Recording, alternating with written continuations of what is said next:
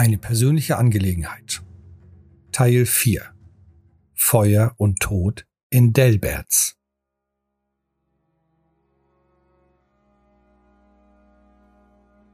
Einleitung. Der Zustand, oder besser gesagt, die Zustände in Delberts waren bestenfalls als chaotisch und unübersichtlich zu bezeichnen. Am westlichen Stadttor merkte man bereits, dass sich ein gewisser Ausnahmezustand breit gemacht hatte. Viele Menschen, die in die Stadt wollten, wurden abgewiesen. Vor den Mauern brannten riesige Feuer. Die Wachmannschaften waren durchweg damit beschäftigt, die panische Bevölkerung im Zaun zu halten. Schläger und rauere Kameraden kümmerten sich um die Kranken und darum, dass sie in eine der zahlreichen Quarantänezonen gebracht wurden.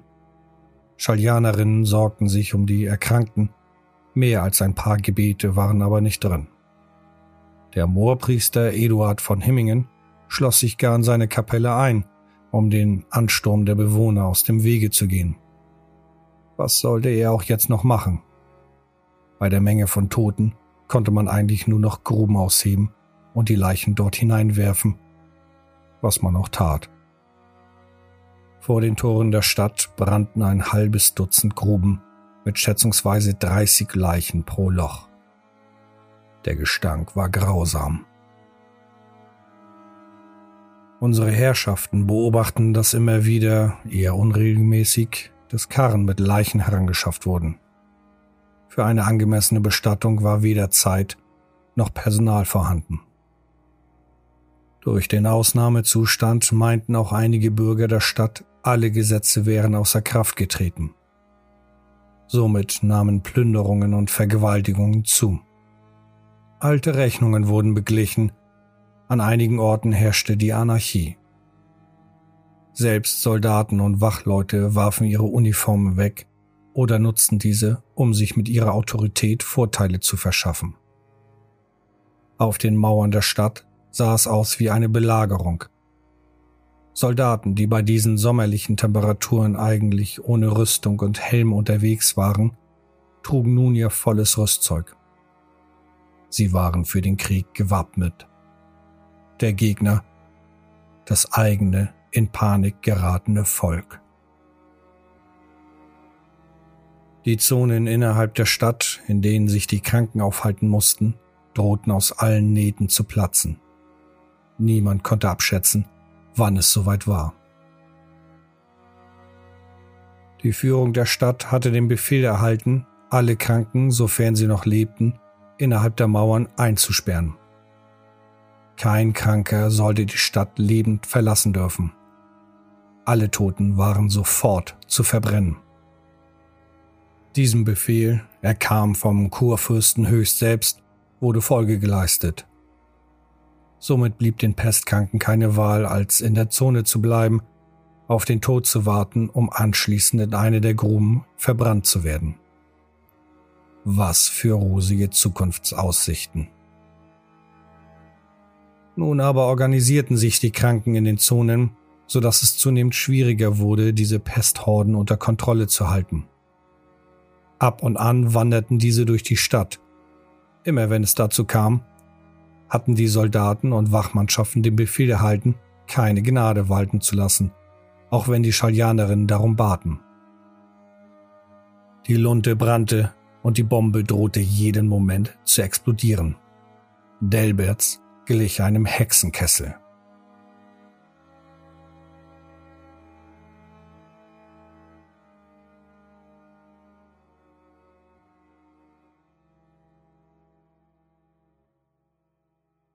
Vor den Toren von Delberts. An den Toren schwieg man. Die Pferde, besonders das von Clemens, waren sehr unruhig. Die Unruhe ging so weit, dass das Pferd drohte reißaus zu nehmen. Strasser, der sich unbedacht von hinten näherte, wollte versuchen, es zu beruhigen. Das Gegenteil geschah. Buckmann ging durch und rannte davon, Strasser hatte es wohl erschreckt. Es dauerte aber nicht lange, da hatte Gunnar es wieder beruhigen und einfangen können. Wartend beobachteten die Herrschaften das Geschehen vor den Toren der Stadt. Wieder kam ein Karren mit Leichen an. Pestärzte leerten diesen in eine Grube, warfen brennbares Material dazu und zündeten es an.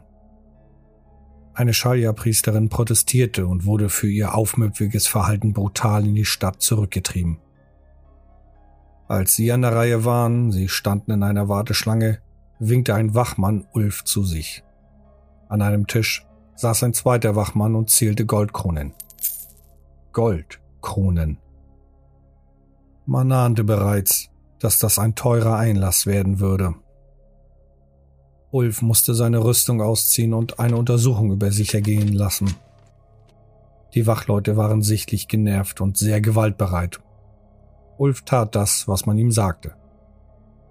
Clemens gefiel das nicht. Er machte einen Schritt nach vorn, um mit Ulf besser sprechen zu können, der nun an einer besser beleuchteten Wand eine Reihe von Untersuchungen über sich ergehen lassen musste. Der Wachmann brüllte Clemens an, er solle zurück in die Reihe gehen.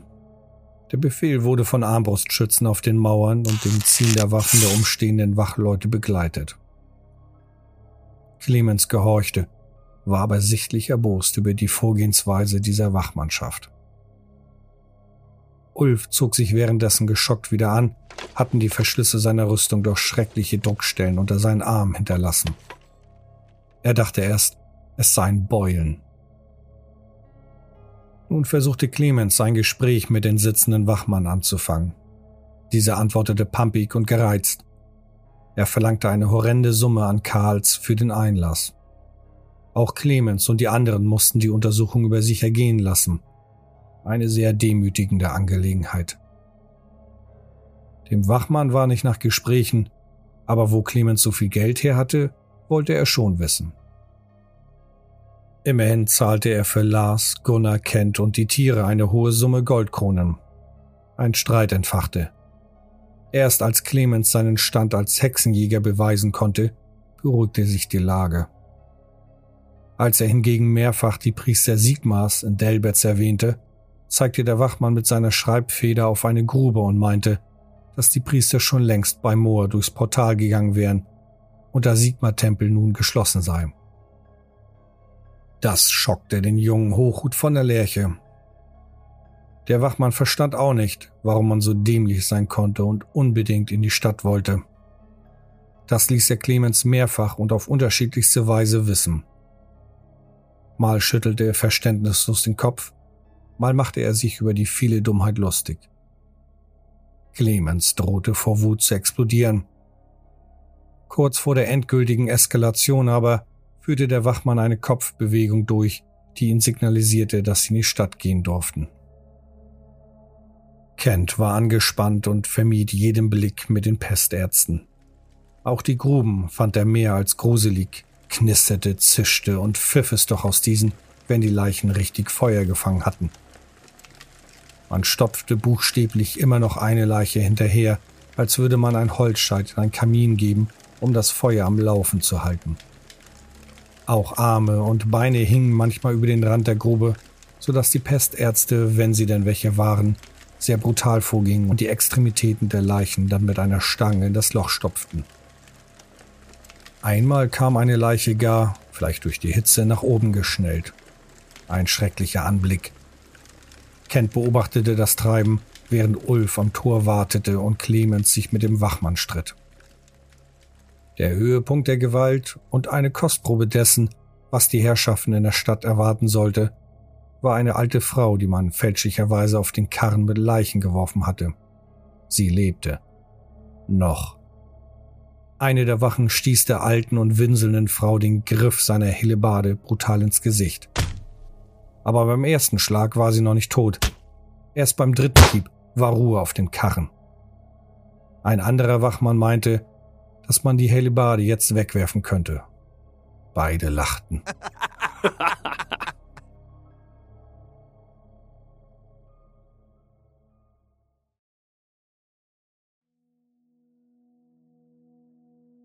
In Delberts. Nun betraten die Herrschaften Delberts.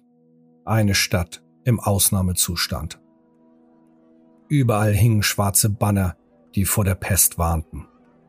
Gassen und ganze Straßen waren abgesperrt. Vereinzelt standen Wachleute herum und passten auf, dass sich jeder an die Anweisungen hielt. Da es dunkel geworden war und nur ein paar der Laternen Licht spendeten, hüllten sich fast alle Nebenstraßen in Finsternis. Viele Geschäfte entlang der Hauptstraße blieben geschlossen. Einzig der örtliche Gemischtwarenhändler und ein bekannter Waffenhändler hatten geöffnet. Die Delberzer bewaffneten sich. Aus dem Schneider Harald Grünkamm wurde ein bewaffneter Städter. Auch der Scherenschleifer Berthold Sigmar-Freund oder die Hebamme Clara Lose waren nun bewaffnet. Ein merkwürdiger Anblick. Beim Vorbeigehen an den Geschäften hörten die Herrschaften buchstäblich die Kasse klingeln. Nun standen sie mitten auf der Hauptstraße und wollten schnellstmöglich zum Hafen. Dieser sollte nur schwer zugänglich sein, was aber die Herrschaft nicht wirklich interessierte. Ulf war gar schon panisch vor Angst, er könne sich mit der Pest angesteckt haben. Davor schützte ihn seine Rüstung nicht, das wusste er. Kent und Herr König waren eher ruhig. Clemens war immer noch stinksauer über die Wachmannschaft.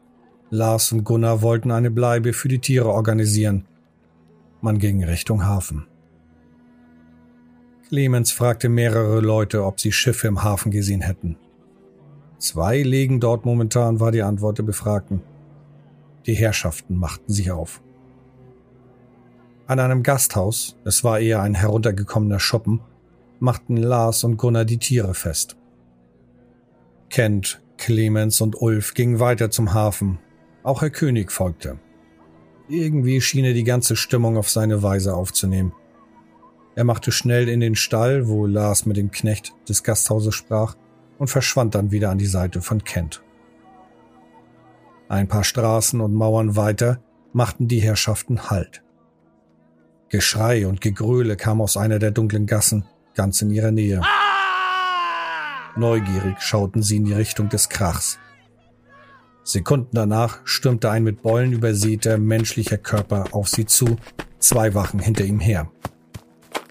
Clemens zog seine Pistole und schoss. Der Pestkranke brach sofort zusammen.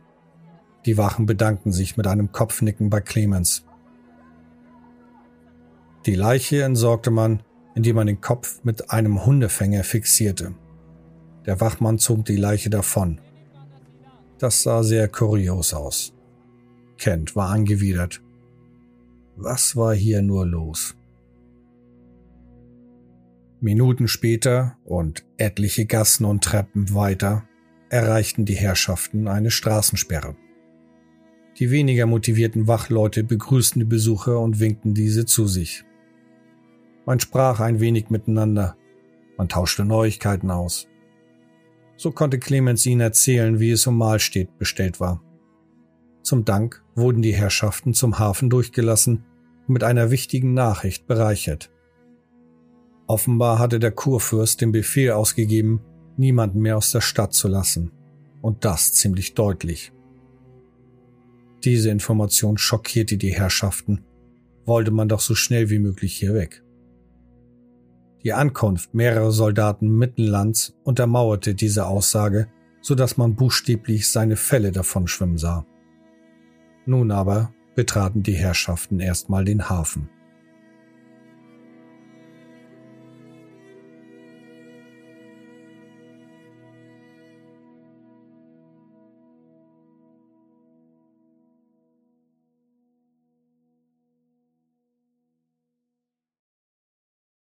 Der Hafen. Hier ging es nicht mehr so zu, wie es sich für einen Hafen gehört. Die Lastenkräne blieben unbemannt, Stauer oder Hafenarbeiter waren kaum zu sehen. Einige Kneipen und Spelunken hatten geöffnet, aus einigen drang tatsächlich Musik. Auch Dirnen sah man kaum. Trotzdem aber waren viele Leute unterwegs, wobei man nicht wirklich erkennen konnte, was sie für einen Auftrag hatten. Wachleute der Stadtwache vermischten sich nun mit den Soldaten Mittenlands. Es wurden Briefe und Genehmigungen ausgetauscht oder erneuert. Diese klebten sich die Soldaten an ihre Rüstung. Die wichtigsten Dinge für die Herrschaften waren aber drei. Ein Schiff, die Mannans Schatten und die Talfahrt hatten hier festgemacht, sowie die Brücke, die zum anderen Ufer des Delbs führte. Das Kuriose, die Mannans Schatten hatte direkt am Kai festgemacht, während die Talfahrt mitten auf dem Delb unter der Brücke ankerte. Hier spielten sich fast schon amüsante Szenen ab. Der Kapitän der Talfahrt ließ seine Passagiere an mehreren Strickleitern nach oben auf die Brücke klettern, um nicht am Hafen anlegen zu müssen. Auch kleinere Fässer und Möbel ließ er über das Brückengeländer nach oben befördern. Ein echt komischer Kapitän. Soldaten kümmerten sich um die Passagiere und auch, ob sie Beulen unter ihren Armen hatten. Sie mussten sich der gleichen Prozedur hingeben wie die Herrschaften zuvor außerhalb der Stadt. Clemens wollte mit dem Kapitän der Mannansschatten sprechen. Ulf und Kent warteten derweil. Der Halbling Balduin Schnellfuß und Clemens. Clemens näherte sich der Rampe, die zum Deck der Mannernschatten führte. Hier wurde er von einem Seemann aufgehalten, ein sehr unfreundlicher und grimmiger Bursche. Er hatte offenbar auch nicht annähernd eine Ahnung, mit wem er sich hier unterhielt. Clemens verlangte nach dem Kapitän des Schiffs, welcher in Gestalt eines Halblings dann auch auftauchte. Hinter ihm sein erster Mart, ein wirklich furchteinflößender Oger. Nach den anfänglichen Begrüßungsfloskeln, der Oger war wieder unter Deck verschwunden, unterhielten sich Clemens und der Halbling über den Preis seiner Überfahrt von hier nach Altdorf. Das Problem, der Halbling verlangte eine freche Summe an Geld, war er sich doch der Lage in der Stadt bewusst. Außerdem hatte er zig Ziegen geladen und die Herrschaften müssten sich dann den Platz mit diesen teilen. Clemens empfand das als eine Beleidigung seines Standes und wurde grob. Er drohte damit, das Schiff einfach zu beschlagnahmen, was der Halbling nur weglächelte, während er auf den Oger zeigte. Er nahm den Hexenjäger überhaupt nicht ernst. Clemens fragte ihn, wie er an das Schiff gelangt sei. Dieser antwortete, dass ihn das gar nichts anginge. Die Dialoge wurden härter und eine Überfahrt schien immer unwahrscheinlicher. Kent beobachtete das und Ulf ging lachend auf die Brücke, um mit dem Kapitän der Talfahrt zu sprechen. Er konnte es nicht glauben, dass sich Clemens von einem kleinen, fetten Halbling vorführen ließ. Die Verhandlungen an der Mann Schatten waren aber noch nicht vorbei. Clemens, der ja nun einen relativ guten Stand im Imperium hatte, versuchte es auf eine etwas subtilere Weise. Er versprach dem Halbling ein Schreiben aufzusetzen, was den Besitz gewisser Waren legalisieren würde. Der Halbling aber blieb gesetzestreu und machte sich über den lächerlichen Bestechungsversuch des jungen Hexenjägers lustig. Außerdem fragte er sich, für wen sich der junge Mann eigentlich hielt. Was für ein Gewicht hätte schon das Schreiben eines dahergelaufenen Bengels mit einem Siegelring? Da könnte ja jeder Idiot mit solch einem Schreiben angeben. Auch betonte der Halbling immer wieder, dass er Kapitän sei und auch lesen und schreiben könne. Clemens Geduld wurde auf eine harte Probe gestellt. Ulf Hagel und Kapitän Franz Bauner. Ulf hatte genug von dem Halbling er marschierte auf die Brücke und zu den Strickleitern und Seilen, die am Geländer herunterhingen. Hier begrüßte er einen der Soldaten, der damit beschäftigt war, den Passagieren zu helfen. Eigentlich half er nur den attraktiveren Damen hinauf. Auf merkwürdige Weise begrapschte er sie und half ihnen dann noch, wenn sie schon längst oben waren. Ulf schüttelte mit dem Kopf und brüllte zum Schiff runter. Er verlangte den Kapitän zu sprechen, nun folgte ein verbales Donnerwetter, welches an Lautstärke nicht mehr zu überbieten war. Ulf und der Kapitän begrüßten sich, der eine am Geländer der Brücke, der andere auf seinem Schiff stehend. Sie schrien so laut, dass der halbe Hafen es mitbekam. Dabei blieb man immer freundlich und zuvorkommend. Eine Konversation unter einfachen Leuten über eine weite Entfernung. Genau so konnte man das nennen. Dass der Kapitän, sein Name war Franz Bauner, auch noch schwerhörig war, erschwerte die Verhandlungen nur wenig, hatte der Kapitän doch einen seiner Leute zum Übersetzen gerufen. Aber das Antworten ließ er sich nicht nehmen. Das Gebrüll des Seemanns und des Ritters waren gar so laut, dass einige der Tiere in nächster Umgebung unruhig wurden. Ulf schrie noch lauter, als er bemerkte, dass der Kapitän schwerhörig war. Ein Akt der Höflichkeit. Man tauschte Informationen aus und wurde sich schließlich einig. Das Finanzielle wollte man dann an Bord des Schiffs regeln. Einzig die Frage, wie die Pferde auf das Schiff gelangen sollten, blieb unbeantwortet, weigerte sich der Kapitän doch anzulegen. Das Problem löste man aber schnell, schlug Ulf doch vor, dass Bauner seine Talfahrt am anderen Ufer festmacht. Nach einigem Hin und Her willigte er ein. Da das Geschrei buchstäblich in der ganzen Stadt zu hören war, bekam Clemens das auch mit. Ohne sich vom Halbling zu verabschieden, stiefelte er zu Ulf, der ihm auf der Brücke entgegenkam. Nun wollte man die anderen holen und sich mit Franz Bauner am östlichen Ufer des Delbs treffen.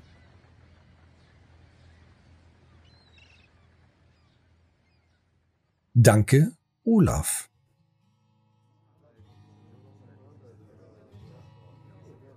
Als die Herrschaften mit den Pferden zurückkamen, entdeckten sie an der Brücke eine kleine Menschentraube. Die Wachen, mit denen sie zuvor ja noch geredet hatten, meinten, dass ab nun die Brücke zum Ostufer gesperrt sei. Das war der Befehl. Die Herrschaften marschierten zur Brücke. Tatsächlich, sie war gesperrt. Die Talfahrt machte gerade am Ostufer fest. Clemens versuchte nun mit dem Hauptmann zu sprechen. Dieser ließ sich keineswegs auf einen Handel ein. Befehl war Befehl. Die Brücke blieb gesperrt. Zwar blieb der Hauptmann freundlich, war in seiner Pflichterfüllung aber sehr ernst. Auch Ulf und Kent sprachen mit ihm. Nun folgte der obligatorische Rechte- und Befugnisvergleich. Auf eine sehr subtile Weise stritt man sich, immer zwischen den Zeilen lesend. Zwar war man immer bereit, dem anderen Recht zu geben, nachgeben tat jedoch niemand. Jeder wusste, dass es am Ende entscheidend war, wer die besseren Argumente besaß. Mit Argumenten war Kampfkraft gemeint, und in dieser Hinsicht waren die Herrschaften dem Hauptmann einfach nicht gewachsen. Als alle Stricke zu reißen drohten, rief ein älterer Soldat den Herrschaften zu. Eigentlich rief er nur Clemens und Ken zu. Er kam zu ihnen. Es war Major Fritz Haider, ein Offizier der mittenländischen Armee. Zu ihrem Glück kannte er Dr. Olaf Hochhut. Schnell klärte er Ulf auf. Auch Clemens, denn er war damals erst acht Jahre alt als er mit Olaf in Delberts war. Heide erwähnte mehrfach, dass er es doch Olaf zu verdanken hätte, dass er nun hier sei und nicht mehr im Strafbataillon. Immerhin war er nun ein Major. Als Clemens ihm die Geschichte um Olafs Tod erzählte, zeigte dieser sich mehr als erbost. Er verlangte gar, dass die Gräfin Erma Bartik von Ilseleben überführt und auf dem Scheiterhaufen verbrannt wird. Wenn es soweit sein sollte, wollte er dabei sein. Mit dem Major als Verbündeten gelangten die Herrschaften auf die Talfahrt.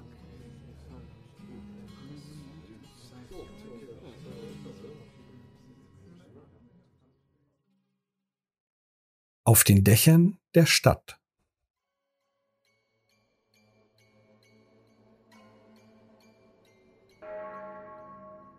Es war mitten in der Nacht. Die Stadt war nach innen abgeriegelt die einzige Sondererlaubnis, die Stadt zu verlassen, hatte die Talfahrt. In der Stadt läuteten fast alle Glocken. Ein schauriges Schauspiel. Nachdem Pferde und Gepäck unter Deck gebracht worden war, handelte man einen angemessenen Preis für die Reise nach Altdorf aus. Anschließend machte sich die schwere Flussbarke auf den Delb entlang Richtung Süden. Beim langsamen Herausfahren, Licht gab es kaum, entdeckten die Herrschaften etwas Grausames. Auf den Dächern der abgeriegelten Stadtviertel schlichen humanoide Kreaturen in gebeugter Haltung herum. Sie sprangen leichtfüßig von Dach zu Dach. Begleitet wurden ihre Silhouetten von einem schimmernden Grün. Auch aus Kanalöffnungen schlichen sie hinaus, immer im Schutze der Nacht. Clemens war geschockt, wusste er doch ganz genau, um was für Kreaturen es sich dabei handelte. Er klärte Ulf auf, der die Wesen für Tiermenschen hielt. Clemens dachte immer nur, dass Olaf übertrieb. Er wusste, dass die Obrigkeit die Existenz dieser Rattenmenschen immer leugnete. Das hier war aber nicht mehr zu leugnen. Ein schrecklich beklemmendes Gefühl machte sich in den Herrschaften breit. Das Gefühl, nicht helfen zu können. Was würde nun aus Delberts werden?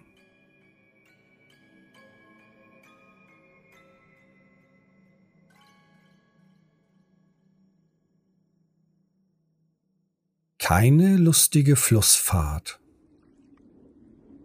Ulf blieb die ganze Nacht wach. Kapitän Bauner steuerte das Schiff fast blind. Das war auch der Grund, warum sie nachts losgefahren sind. Bauner kannte sich sehr gut aus und konnte so problemlos mit wenig Licht auskommen.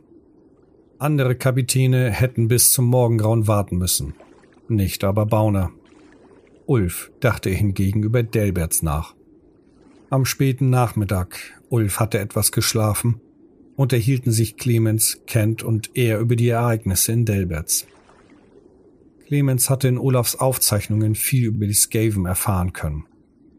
Mehr noch, er ging davon aus, dass sie für den Befehl zum Abriegeln der Stadt verantwortlich waren. Wie hätte dieser Befehl auch sonst so schnell dorthin gelangen sollen? Ulf tat das mit einem Lächeln ab. Aber Clemens warnte ihn, dass die Rattenmenschen sehr intelligente Wesen seien und deswegen auch in der Lage, solche Dokumente zu fälschen. Ob sie auch für die Verbreitung der Pest verantwortlich waren, besprach man hingegen nicht.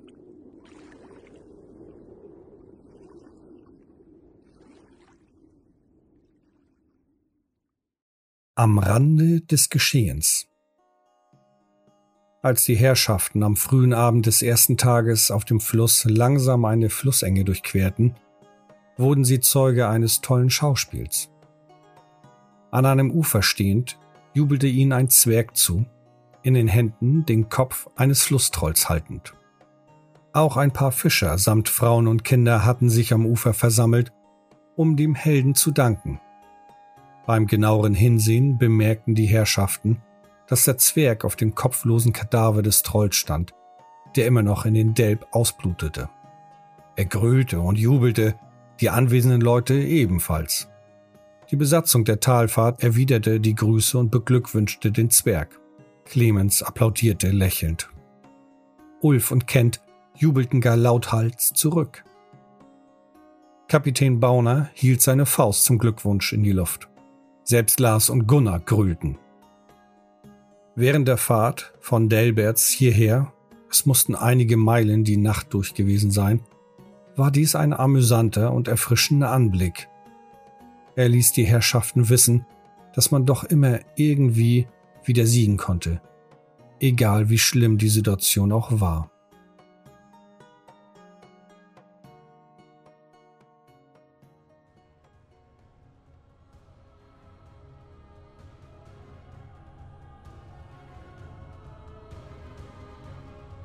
Du hörtest Die Herrschaften. Ein Spielbericht aus dem Warhammer Fantasy Rollenspiel Universum. Text Björn Bornhöft. Sprecher Thorsten Brunswick von Dämmergrau.